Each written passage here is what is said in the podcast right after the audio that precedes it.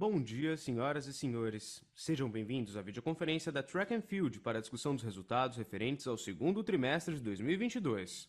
Esta videoconferência está sendo gravada e o replay poderá ser acessado no site da companhia www.tfco.com.br/ri. A apresentação também está disponível para download. Informamos que todos os participantes estarão apenas assistindo a videoconferência durante a apresentação e, em seguida, iniciaremos a sessão de perguntas e respostas quando mais instruções serão fornecidas. Antes de prosseguir, aproveito para reforçar que as declarações prospectivas têm como base as crenças e suposições da administração da Track and Field e as informações atualmente disponíveis para a companhia. Essas declarações podem mover riscos e incertezas, tendo em vista que dizem respeito a eventos futuros e, portanto, dependem de circunstâncias que podem ou não ocorrer. Investidores, analistas e jornalistas devem levar em conta que eventos relacionados ao ambiente macroeconômico, ao segmento e outros fatores podem fazer com que os resultados sejam materialmente diferentes daqueles expressos nas respectivas declarações prospectivas. Estão presentes nessa videoconferência o Sr. Fred Wagner, CEO da Track Field, e o Sr. Fernando Tracanella, CFO e diretor de relações com investidores. Gostaria agora de passar a palavra ao Sr. Fred Wagner, que dará início à apresentação. Por favor, Sr. Fred, pode prosseguir. Bom dia a todos. Muito obrigado aí pela presença, pelo prestígio. A gente está iniciando aqui uma call de resultado bastante satisfeito com os números que a gente vem apresentar a todos. A gente está apresentando números bem consistentes de crescimento, um crescimento forte contra o período pré-pandemia que é a maneira que a gente enxerga que é uma, uma maneira boa de uh, uh, analisar como a companhia está performando. A gente está uh, trazendo um crescimento contra 19 de 131% nesse trimestre, que é um, mais que dobrou a companhia e está deixando a gente bastante satisfeito. Falando um pouco mais dos highlights aí que a gente tem nesse momento, a gente tem uma consolidação do nosso projeto Omni, né, o número de pedidos saindo por loja uh, cresceu bastante.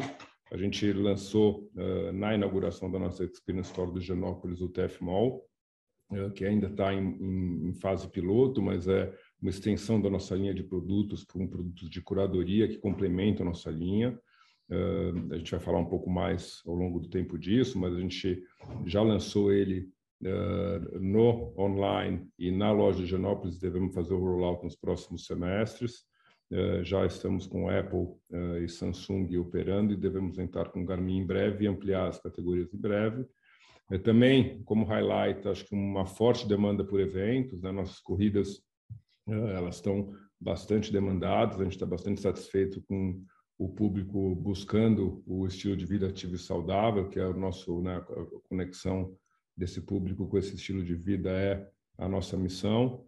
Uh, e também uh, outras categorias como beach tênis, os experiences que a gente faz e continua em movimento complementam uh, toda a nossa área de eventos e o nosso ecossistema. nós expandimos abrindo 10 novas lojas, estamos com 310 lojas, hoje já estamos um pouco mais, nesse trimestre já abrimos mais algumas, e tivemos a abertura da Experience Store no Pátio Genópolis, nossa segunda loja nesse formato, gente está bastante satisfeito em conseguir fazer uma integração eh, da nossa plataforma com a loja, eh, trazer eh, uma nova forma de expor produtos, uma nova arquitetura para o nosso projeto, que a gente já está incorporando esses aprendizados no, no, nas expansão, na expansão que a gente está fazendo, e também esse formato de Experience Store, junto com o TFC, que é o nosso, o nosso Food and Market, que uh, faz com que a gente aprenda um pouco do mercado de alimentação, suplementação, body care e home care. Uh, a gente deve uh, continuar expandindo esse conceito da Experience Store e, e, até o final do ano a gente ter 10 lojas nesse formato, sendo quatro ou cinco com o TFC. eu vou passar para o Tracanela para falar de rentabilidade e a gente pode falar também um pouco do nosso NPS, que a gente está bastante satisfeito com o nível dele. Tá bom? Então, muito obrigado pela presença de todos e vou passar para a ele uh, falar um pouco de números. Bom dia.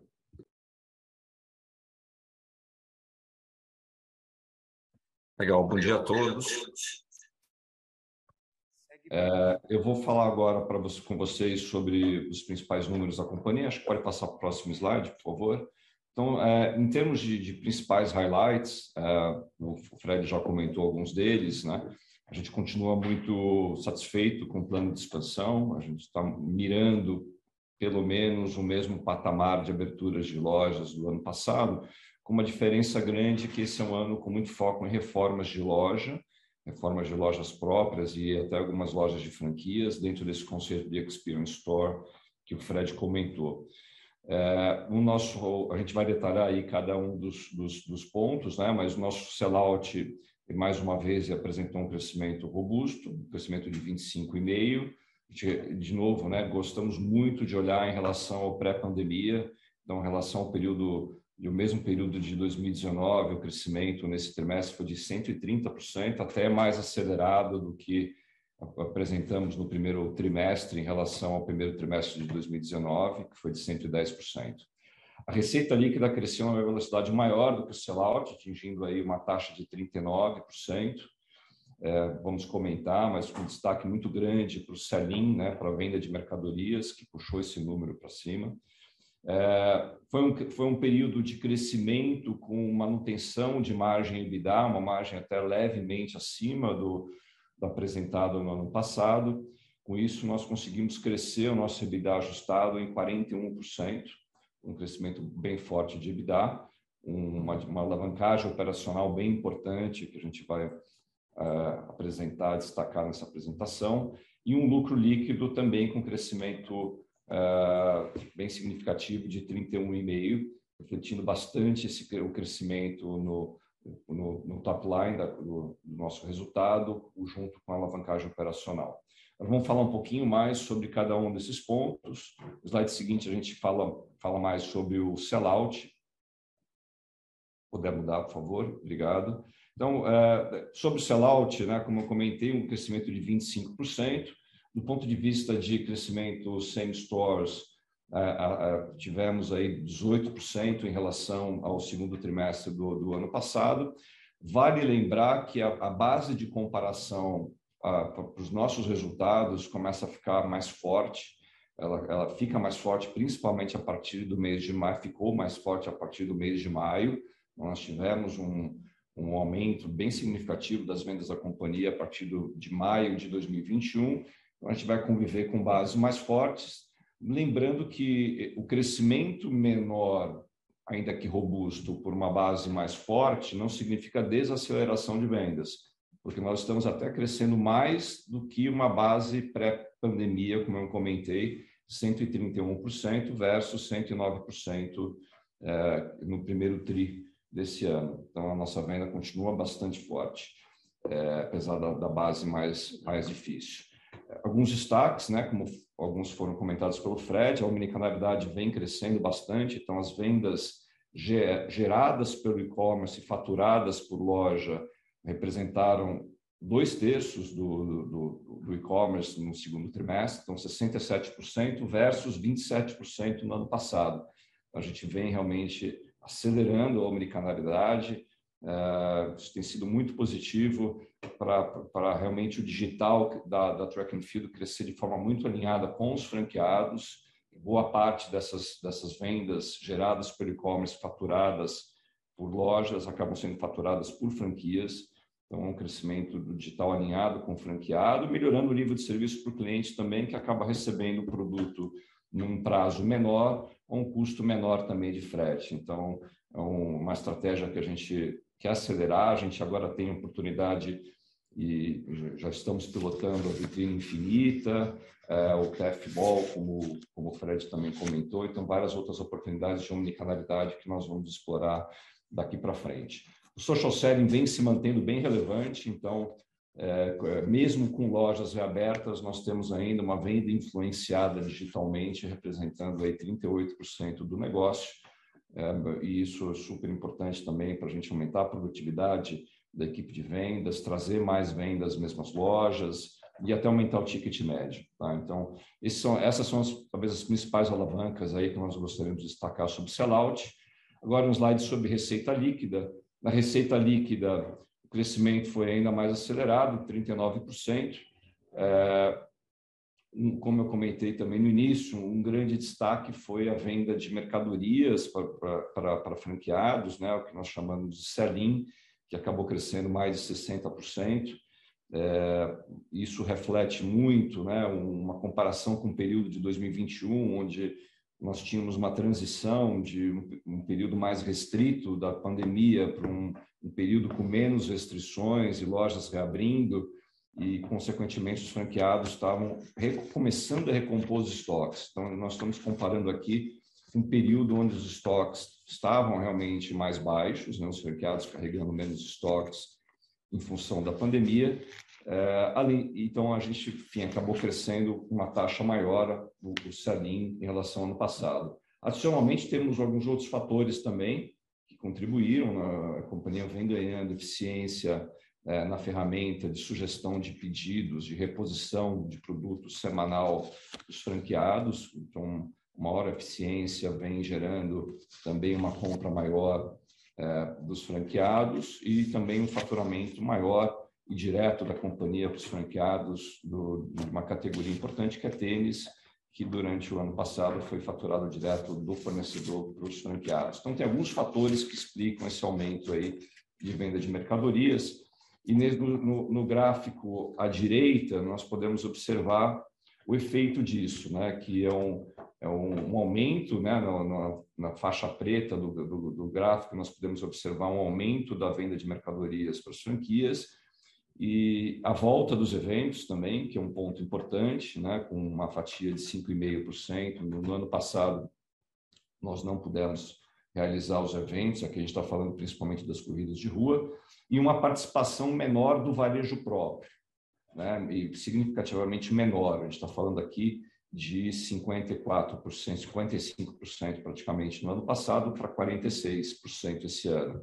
E esse fator, né, esse gráfico ajuda a entender o comportamento da margem bruta. Se a gente puder olhar, passar para o slide seguinte, então margem, o nosso lucro bruto cresceu 26%. Tá? A gente continua é, mantendo as margens por negócio, então a gente não, tem, não, não temos represamento de, de, de, repasses de aumento de, de custo, né, de CMV, a gente tem conseguido repassar os aumentos de custo para os preços de forma muito cuidadosa, obviamente, para manter é, a competitividade frente à concorrência, mas a margem bruta, em função daquele mix de negócios que eu mostrei no slide anterior, ela acabou caindo 5 pontos e meio.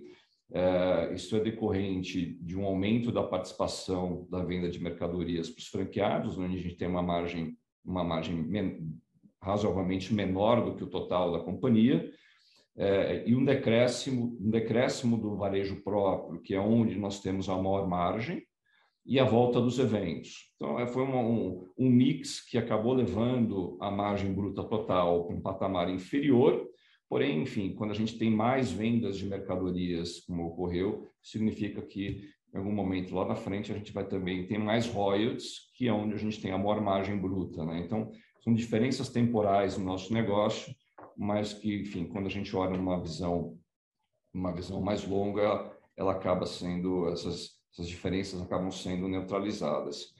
É, a gente fizemos aqui um, até um exercício, puder voltar para o slide, um exercício de margem bruta que é super importante, até para reforçar esse ponto de que a, gente, a companhia não perde margem por negócio. Né? Se, se nós mantivéssemos o mesmo mix de negócios, varejo próprio, venda de mercadorias, royalties, eventos, é, do segundo trimestre de 2021 e aplicássemos as margens praticadas neste ano, a queda de margem seria de somente 0,6 ponto percentual, ou seja, é uma margem muito parecida uh, em relação ao ano passado. Aí sim, no slide seguinte, a gente nós falamos aqui de, de despesas. Esse é um ponto super importante, né? porque é, tivemos aqui uma compensação uma, total da, da, do decréscimo de margem bruta ano contra ano com uma diluição de despesas. Então, essa é, uma, esse é um ponto que nós falávamos desde o IPO. Né? A companhia tem um potencial muito grande de diluir despesas, de trazer mais alavancagem operacional para o negócio. É, com o crescimento que nós, nós temos apresentado. Além disso, tem outro fator também que explica é, essa queda do SG&A em relação à venda líquida. O nosso negócio cada vez mais migra para um negócio mais concentrado é, em franquias, seja faturamento na venda de mercadorias ou de royalties. Consequentemente, o varejo próprio perde representatividade e todas as despesas que o varejo próprio carrega, principalmente na linha de despesa com vendas, acaba sendo diluído por um faturamento que é composto uh, uh, de outros negócios associados a franquias. Então, uh, nós temos aqui uma, uma diluição de despesas associadas a pessoal de loja própria, cartão de crédito e, enfim, outras despesas que estão diretamente relacionadas a varejo próprio. Mesmo a omnicanalidade também exerce essa função na medida que transfere é, despesas é, para a loja, na medida que a gente acaba transferindo também, migrando uma receita que acontecia é no nosso CD para uma receita que acaba acontecendo em loja e muito, em, em maior parte das vezes em franquias. Então, temos aqui uma situação de despesas com diluição, uma diluição aí de mais de 5 pontos percentuais em relação ao ano passado. Passando para o slide seguinte, nós temos aqui o, o, o EBITDA da companhia. É, tivemos uma margem levemente superior, né? como eu comentei, tivemos uma queda de margem bruta, compensada integralmente aí por uma diluição de despesas. Então, o, o EBITDA da companhia ele acaba refletindo muito o crescimento de vendas. Tá? Então, uma margem muito, até um patamar levemente superior, mas um, crescimento bem importante aqui em valores absolutos de 41%. É, e no, no ano, né, no acumulado do ano, do semestre, um crescimento aí de praticamente 100%. Então, tivemos aí um EBITDA no semestre de 53 milhões versus 27 milhões do primeiro semestre do ano passado slide seguinte. Então, é, o resultado de tudo isso né, também foi um aumento de lucro líquido de 31%. Tivemos aqui um, um, impacto é, de, de, aumento de imposto de renda em função de uma das empresas migrando para o regime de lucro real, é, que também já era previsto desde o início, do, desde o nosso processo de IPO.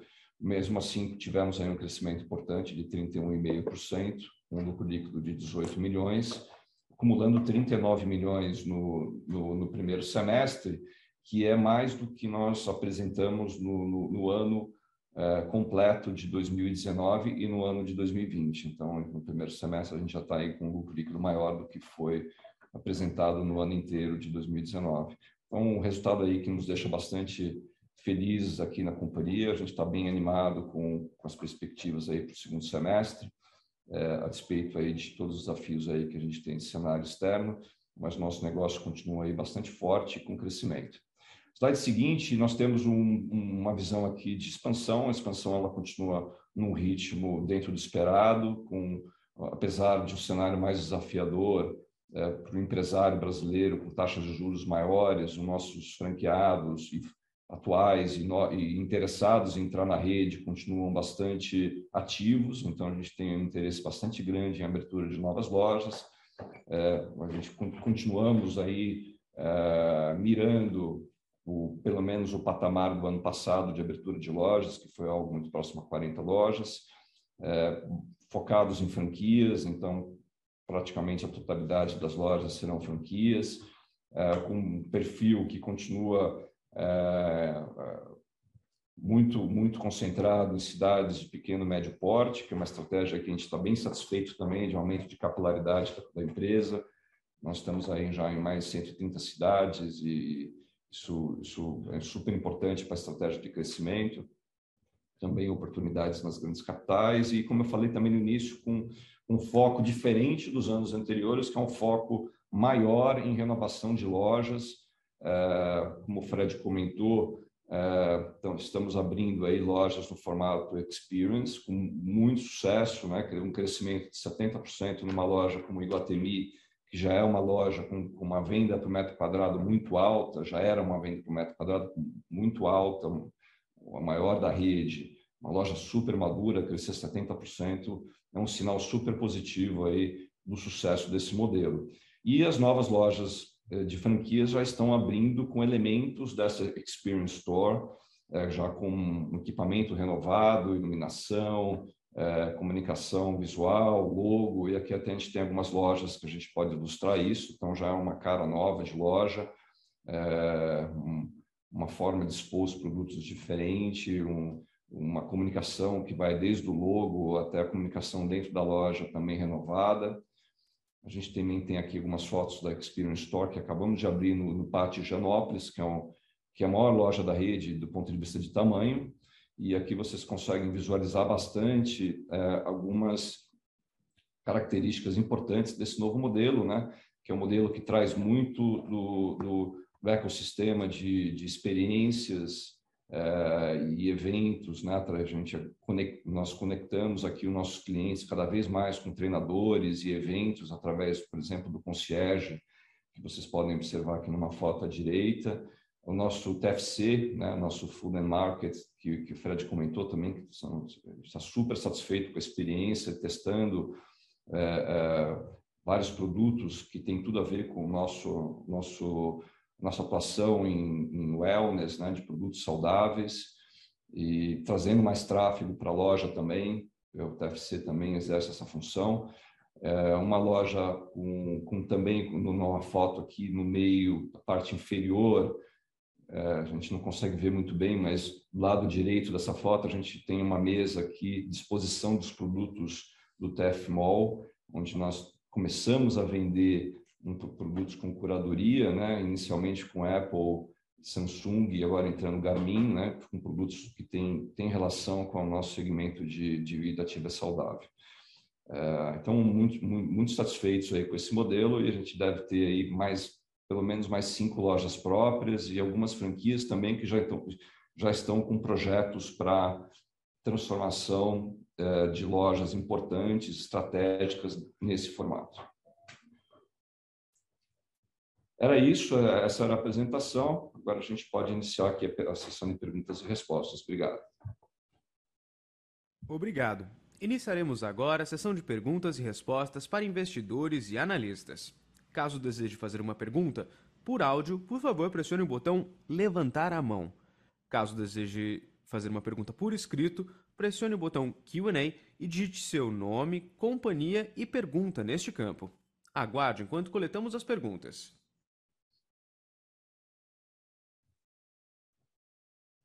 Nossa primeira pergunta vem de Gabriela Moraes, do Itaú BBA. Por favor, Gabriela, seu microfone já está liberado. Bom dia, Fred. Bom dia, Tracanela. Muito obrigada por aceitar a minha pergunta e parabéns por mais um trimestre forte de resultados. É é, ponto aqui, a gente queria entender melhor como vocês estão enxergando a evolução do, do mix de vendas, olhando para o segundo semestre, é, e como de, isso deveria impactar a dinâmica da margem bruta para a companhia, olhando também para esses próximos tris. Obrigada, pessoal. Muito obrigado, Gabriela. Obrigado pela pergunta. Ah, acho que a gente não está vendo nenhuma alteração de mix de venda, né? A gente tem uma, uma estrutura de coleção e como a gente abastece lojas, que às vezes em alguns trimestres a gente tem um volume maior de vendas sell-in, porque são geralmente movimentos de troca de coleção. Mas independentemente deste movimento, a gente tem um mix que a gente vem obviamente reforçando algumas categorias, mas a gente não enxerga nenhuma mudança em, estrutural em relação ao que a gente faz de margem, né? A gente uh, as pressões obviamente de preço que tiveram aí nos últimos uh, 12 meses, a gente eh, repassou para preço, né, já está englobado no preço, então não tem nenhuma alteração uh, que a gente enxergue em relação às margens. A gente deve manter margens uh, no patamar que a gente está uh, projetando mesmo. Tá certo, pessoal, super claro. Obrigada. Nossa próxima pergunta veio por escrito do Sr. Bob Ford. E a pergunta é a seguinte: Bom dia, Fred, Fernando. Parabéns pelo trimestre. Você pode falar um pouco sobre o ritmo de crescimento a cada mês durante o trimestre e as vendas em julho e início de agosto, por favor? Como está o comportamento? Como está se comportando o mix e qual o equilíbrio entre preço e volume? Você também pode discutir a adoção do seu modelo de treinador, tanto em termos de vendas sociais quanto no uso do cliente de suas referências de treinador? Por fim, como tem sido a demanda para sua corrida e outros eventos em comparação aos eventos pré-pandemia. Obrigado. Bob, eu vou começar, vou começar a responder, depois vou passar para o Fred, mas o, o, nós tivemos aqui um efeito né, de, de, base mais fraca em abril, então abril acabou, acabou puxando o crescimento do trimestre, e, e, a base mais forte da companhia começou realmente a, a, impactar o crescimento ano contra ano a partir do mês de maio. Tá? Então, a pergunta sobre os crescimentos de cada mês durante o trimestre é um pouco isso. Tá? Então, mais forte em abril, com bases mais difíceis a partir de, de maio, junho. É, nós temos aí um, um, um, um, aumento tanto em preço quanto em volume. Tá? Então, a gente vem, não vem represando aumentos de CMV, então os, os aumentos de, de, custos estão sendo repassados por preço, as margens estão sendo mantidas, é, sem, na nossa visão, uma perda de competitividade que implique em, em, em perda de vendas no final do dia. Então, é, as margens estão bem controladas, né? E o Fred comentou na primeira pergunta, nós devemos mantê-las aí até o final do ano, obviamente com essas mudanças de mix, né, com a companhia cada vez mais com mix concentrado em franquias, mas uma tendência positiva. Então, é, foi um trimestre, a gente não abre nesse detalhe de crescimento de preço, volume, mas a gente pode falar que, que ambos cresceram, a gente vem crescendo também a base de novos clientes e, e então, enfim, com, com tendências aí bem positivas para o segundo semestre. Legal. Oi, Bob. Bom, bom ouvir de você. Espero que todos estejam bem por aí. Em relação à plataforma, a gente é, vem fazendo um piloto de venda direta, né? a gente está bastante satisfeito com os resultados é, e a gente já está começando a ampliar um pouco é, esse modelo e construindo ferramentas tanto para venda direta como para integração do modelo de treinador nas lojas. Eh, a gente, inclusive, passou aí um, um período os executivos fazendo design thinking dessas, dessas ferramentas a serem criadas e a gente deve estar construindo isso no final desse ano, né, no último trimestre desse ano e no início do ano que vem. Então, no ano que vem a gente deve começar uh, já a ter números específicos em relação a clientes ativos e a conversão desses uh, clientes dentro da, do, do, modelo do trainer e da plataforma. Tá? Uh, em relação aos eventos que fazem parte da plataforma, a gente está bastante impressionado com a demanda. Né? Corrida de rua, praticamente nossas provas estão todas batendo recorde em relação ao período pré-pandemia. A gente tem uma prova no Cidade Jardim aqui eh, no dia 21 que já está sold out faz tempo. A gente está eh, com uma demanda grande de pessoas pedindo para fazer abertura de inscrição. Uh, e inclusive também em outras modalidades. Né? A gente teve um evento também que a gente bateu o recorde em Ribeirão de de beach tênis. Né? A gente teve 340 participantes né, nesse evento. A gente ficou bastante satisfeito com o resultado. Devemos ampliar esse modelo também. É, e uh, estamos com uma estratégia de crescer também bastante nossos experience e manter o contínuo movimento. Então, eu acho que em relação a esse uh, essa demanda por eventos, a gente está bastante impressionado como as pessoas realmente voltaram, então querendo participar de eventos sociais e se reunir e e se conectar ao, ao estilo de vida que a gente sempre fala aqui, tá bom? Bob, só para complementar, tem um pedaço da sua pergunta que eu acabei não respondendo sobre o início do terceiro trimestre. Nós, obviamente, não podemos falar em números, né? Mas o, o que é muito cedo também para falar de uma, de uma perspectiva do trimestre como um todo. A gente está na metade dele, né?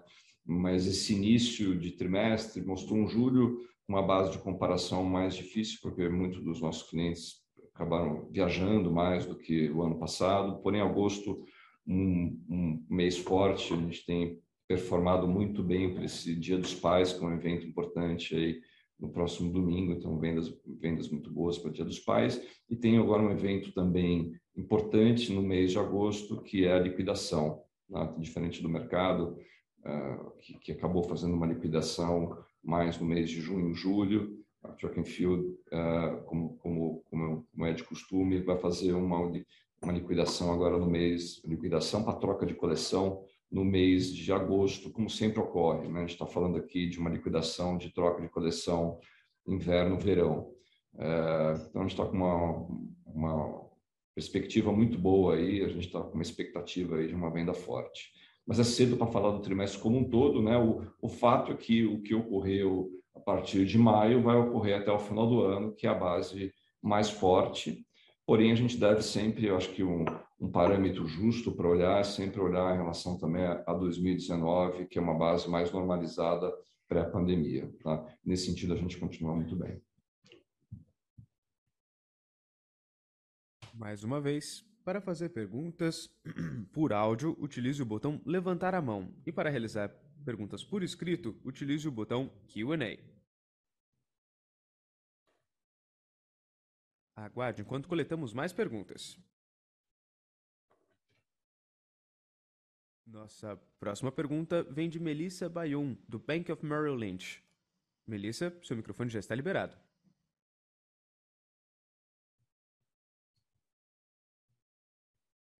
Por favor, Melissa, seu microfone já está liberado.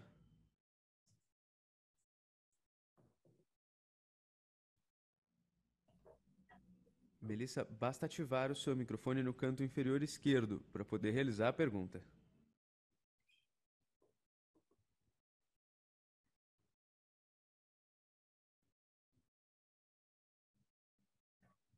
Bom, então nossa próxima pergunta vem do senhor Eric Huang, do Banco Santander.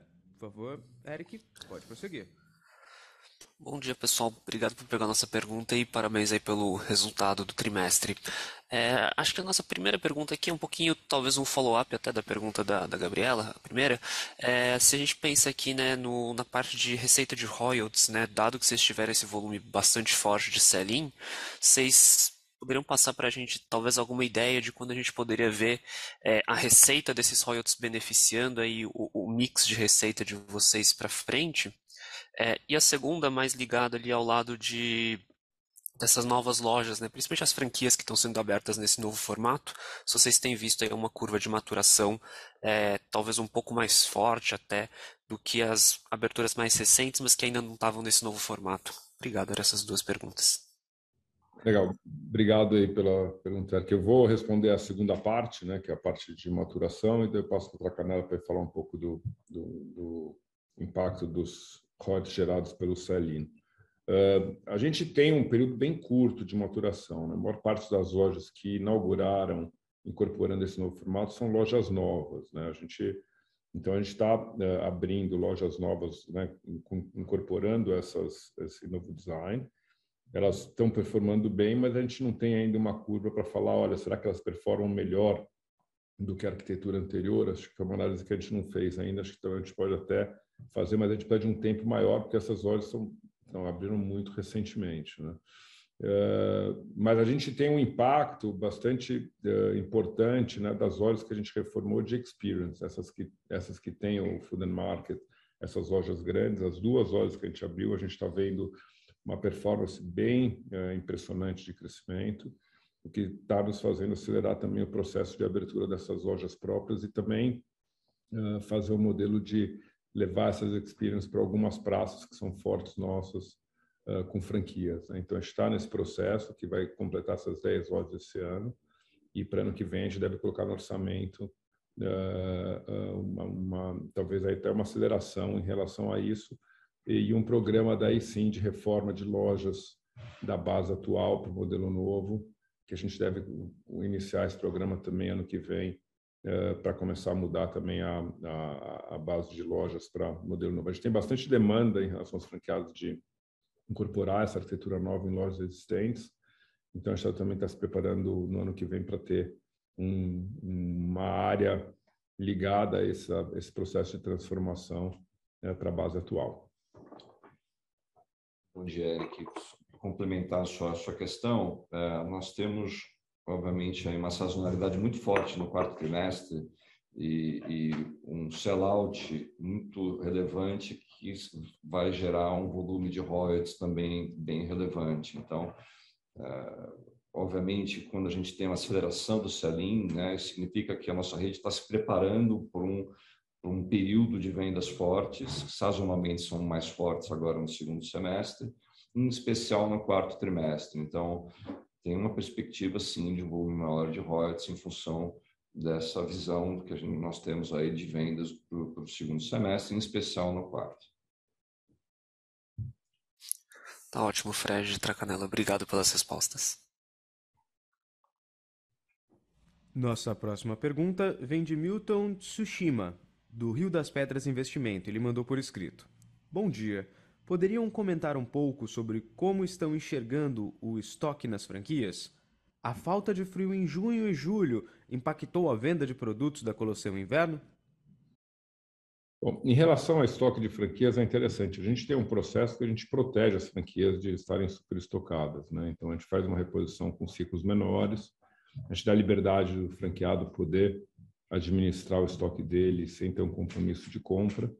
Então, a gente tem, ao longo da nossa história, poucos problemas de estoque em relação às franquias. Às vezes, a gente tem problemas de falta de estoque por conta de uma venda de performance mais alta ou, durante a pandemia, em alguns momentos, por conta da disrupção da cadeia produtiva, mas isso é uma coisa que hoje já está é, superada.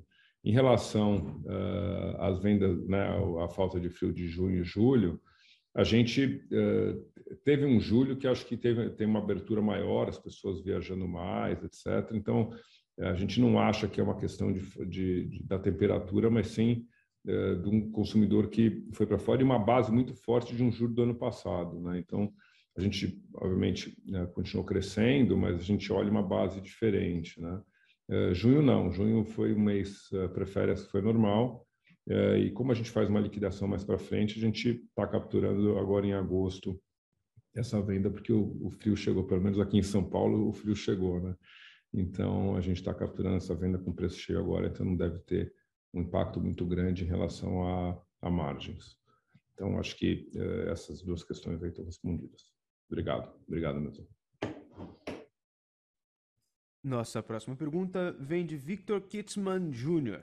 E é a seguinte: Bom dia. Parabéns pelos resultados. Dado que vocês são asset light e possuem ótima estrutura de capital, estão pensando em fortalecer a política de dividendos?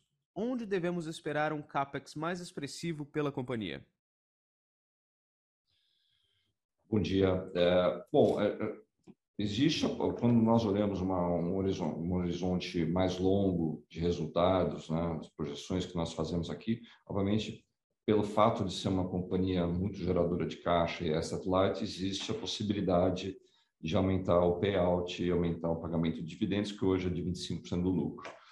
Uh, isso não é uma coisa definida, é uma coisa que vai ter que ser discutida em conselho, né, a gente está colocando aqui, que os números indicam uma, uma possibilidade disso ser feita em algum momento no futuro. Uh, existe hoje um, um CAPEX maior do que o histórico nosso, é, recente, que era um histórico mais por volta, nos últimos anos, 10, 15 milhões de reais, porque nós começamos a fazer alguns movimentos aqui de reformas mais fortes, que era algo que, que já há algum tempo a companhia não fazia, então todas essas renovações para o novo formato estão, estão consumindo, estão gerando um CAPEX mais elevado, é, e algumas iniciativas também de que foi comentado no último call também de, de, de modelo mais híbrido do ponto de vista de produção. Então, a gente está com uma, uma capacidade produtiva iniciando no, no, em Santa Catarina, temos também um pouco de produção aqui no bairro de Piranga, em São Paulo. Então, tem alguns fatores que acabam levando o, o CAPEX para um patamar maior, por isso a gente não está falando de aumento de payout nesse momento, tá? É uma coisa que vai ficar um pouco mais para frente, mas tem a possibilidade, tem investimentos também na plataforma Trainer, que, que algo que nós falávamos também desde o IPO, né, que é um projeto estratégico importante. Então, mas eu acho que o modelo de negócio permite essa discussão, né? O modelo de negócio é um modelo de negócio gerador de caixa. A gente cresce prioritariamente com franquias, então demandando um pouco capex para novas lojas, é mais uma, um capex de reformas e eventualmente alguma loja num local, loja própria, um local muito estratégico. Nossa próxima pergunta vem de Ramon Vieira, da Axial Capital. Bom dia, Track and Field. Poderiam detalhar o nível de vendas da categoria de produtos on-running? Desde já, muito obrigado. A, a, categoria de tênis é uma categoria pequena dentro do né, de calçados, é uma categoria pequena dentro do nosso mix de produto, né? E a gente vende on-running mais ou menos no mesmo nível que a gente vende track and field. Então, a gente tem um, uma venda mais ou menos dividida entre on-running e track and field em calçados. Uh, e eu tenho impressão, assim, número de cabeça, que é uma coisa uh, perto de 5% do nosso faturamento que vem de calçados, assim, estou falando número, é isso, né? Então, uh, não é uma coisa relevante, mas é uma categoria importante para a gente, que a gente olha com bastante cuidado e que é uma categoria que também a gente acha que determinados produtos específicos podem migrar também para o nosso TF Mall e a gente também vender mais digitalmente. Né? Então, a gente está bastante animado também com a possibilidade, né? estamos até conversando com a OnRunning para estender uh, on-running para o nosso TFMO, para o nosso marketplace, porque isso entra em vitrine infinita, infinita nas lojas uh, e entra no nosso e-commerce também, uma possibilidade aí de, de se fazer isso, acho que pode ser uma boa. Então, a gente tem conversado com eles. Mais uma vez, para fazer perguntas por áudio, utilize o botão levantar a mão. E para realizar perguntas por escrito, envie no Q&A. Aguarde enquanto coletamos mais perguntas.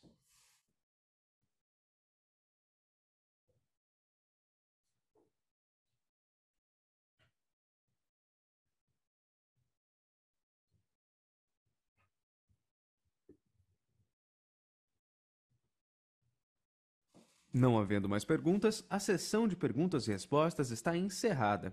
Gostaria agora de passar a palavra ao Sr. Fred Wagner para que faça as considerações finais da companhia. Por favor, senhor Fred, pode prosseguir.